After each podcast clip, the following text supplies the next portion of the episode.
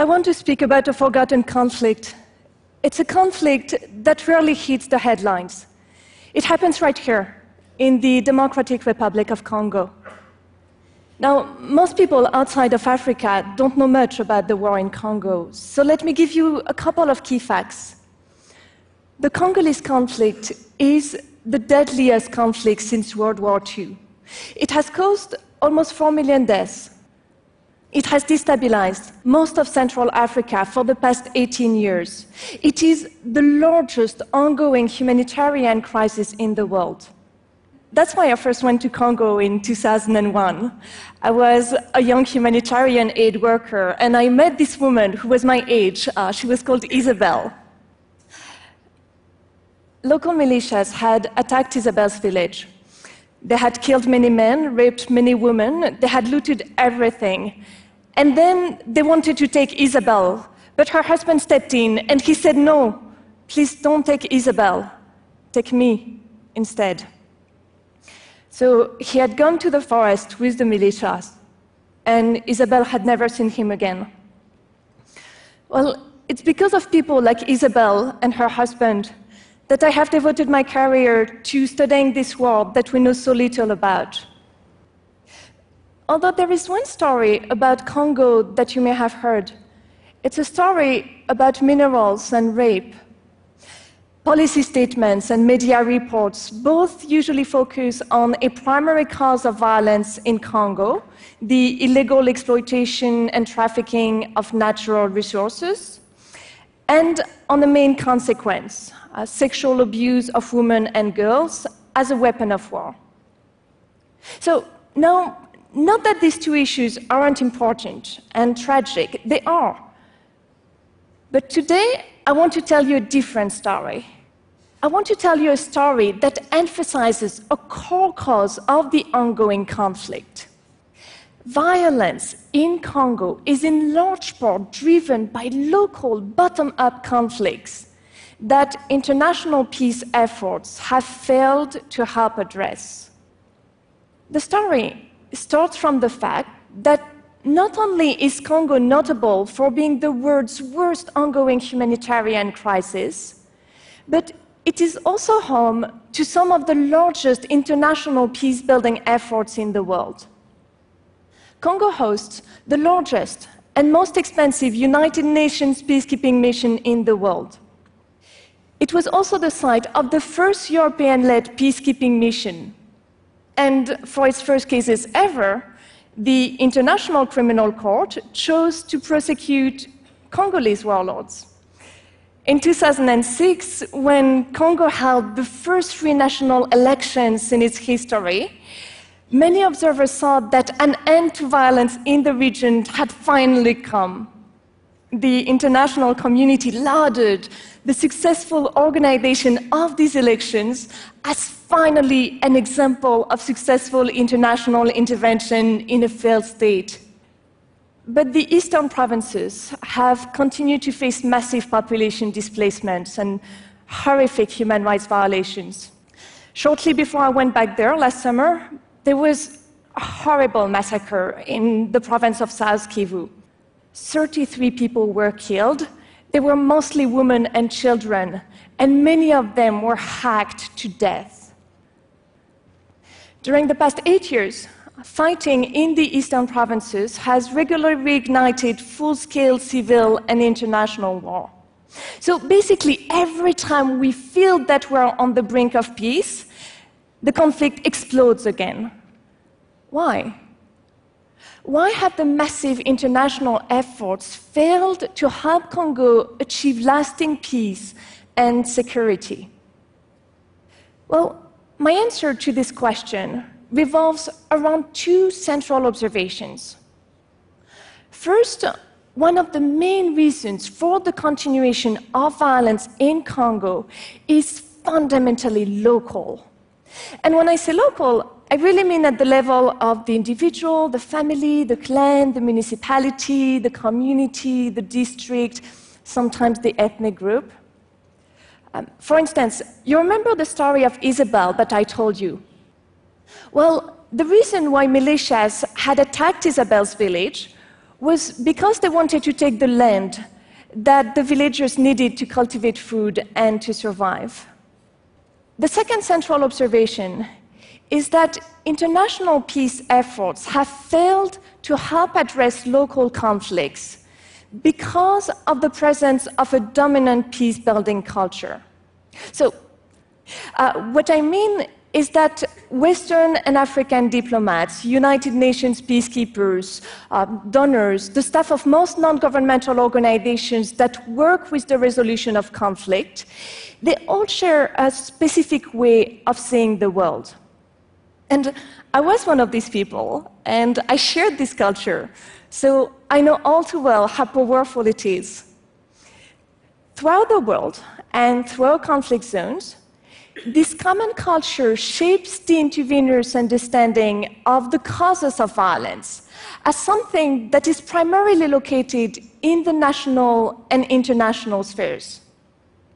It shapes their understanding of the path toward peace as something, again, that requires top down intervention to address national and international tensions.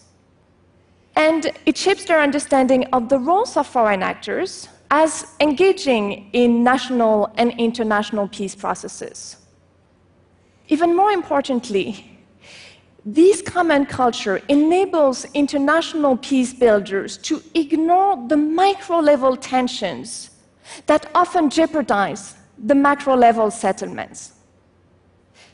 So, for instance, in Congo, uh, because of how they are socialized and trained, United Nations officials, donors, diplomats, the staff of most non governmental organizations, they interpret continued fighting and massacres as a top down problem. To them, the violence they see is the consequence of tensions between President Kabila and various national opponents, and tensions between Congo, Rwanda, and Uganda.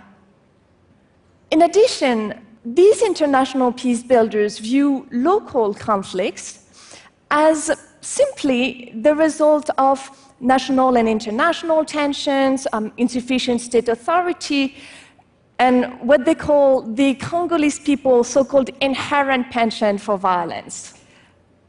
The dominant culture also constructs intervention at the national and international levels as the only natural and legitimate task for United Nations staffers and diplomats. And it elevates the organization of general elections, uh, which is now a sort of cure all, as the most crucial state reconstruction mechanism of our more effective state building approaches. And that happens not only in Congo, but also in many other conflict zones. But let's dig deeper into the other main sources of violence. In Congo, continuing violence is motivated not only by the national and international causes, but also by long standing bottom up agendas, um, whose main instigators are villagers, traditional chiefs, community chiefs, or ethnic leaders. Many conflicts revolve around political, social, and economic stakes that are distinctively local.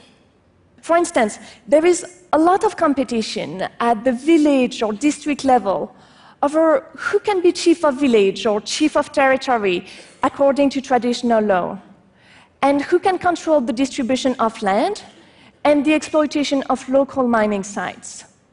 This competition often results in localized fighting, uh, for instance, in, in one village or territory. And quite frequently, it escalates into generalized fighting, so across a whole province, and even at times into neighboring countries. Take the conflict between Congolese of Rwandan descent and the so called indigenous communities of the Kivus. This conflict started in the 1930s during Belgian colonization when both communities competed over access to land and to local power. Then, in 1960, after Congolese independence, it escalated because each camp tried to align with national politicians, but still to advance their local agendas.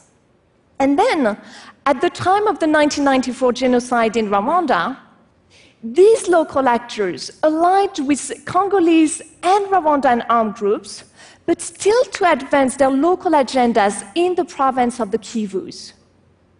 And since then, these local disputes over land and local power have fueled violence, and they have regularly jeopardized the national and international settlements.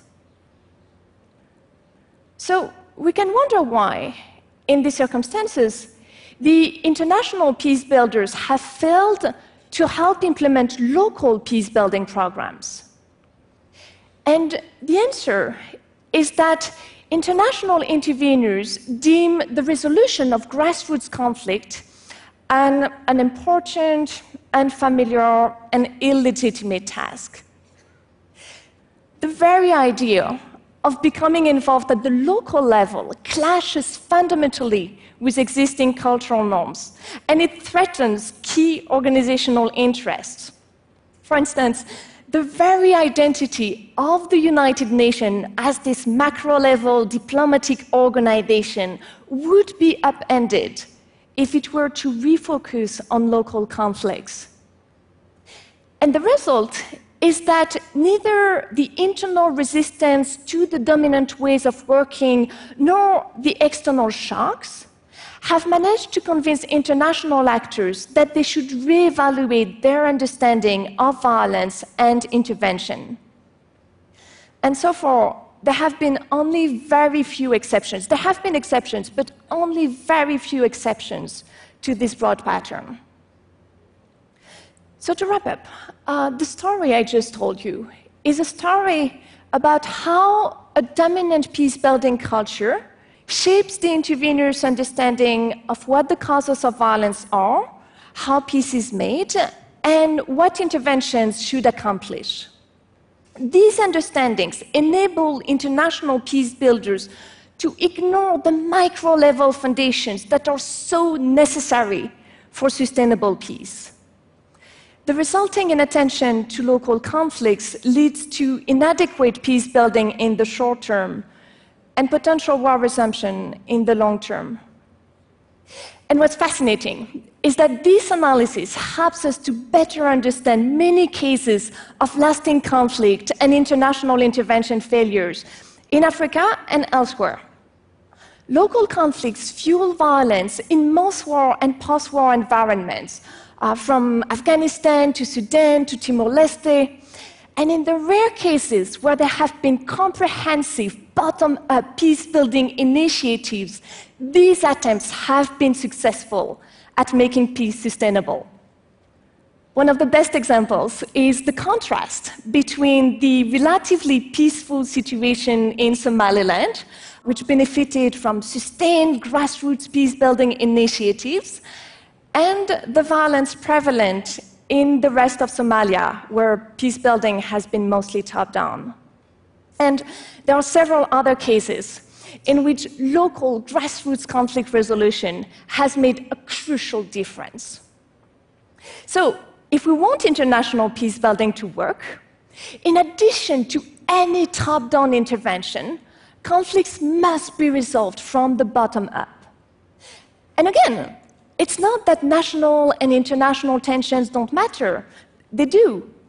And it's not that national and international peace building is unnecessary, it is. Instead, it is that both macro level and micro level peace building are needed to make peace sustainable. And local non governmental organizations, local authorities, and civil society representatives should be the main actors in the bottom up process. So, of course, there are obstacles. Uh, local actors often lack the funding and sometimes the logistical means and the technical capacity to implement effective local peace building programs. So, international actors should expand their funding and support for local conflict resolution. As for Congo, what can be done? After two decades of conflict and the deaths of millions, uh, it's clear that we need to change approach. Based on my field research, I believe that international and Congolese actors should pay more attention to the resolution of land conflict and the promotion of inter-community reconciliation. So, for instance, in the province of the Kivus, uh, the Life and Peace Institute and its Congolese partners have set up inter-community forums to discuss the specifics of local conflicts over land. And these forums have found solutions to help manage the violence. That's the kind of program that is sorely needed throughout Eastern Congo. It's with programs like these that we can help people like Isabel and her husband. So these will not be magic wands, but because they take into account deeply rooted causes of the violence, they could definitely be game changers. Thank you.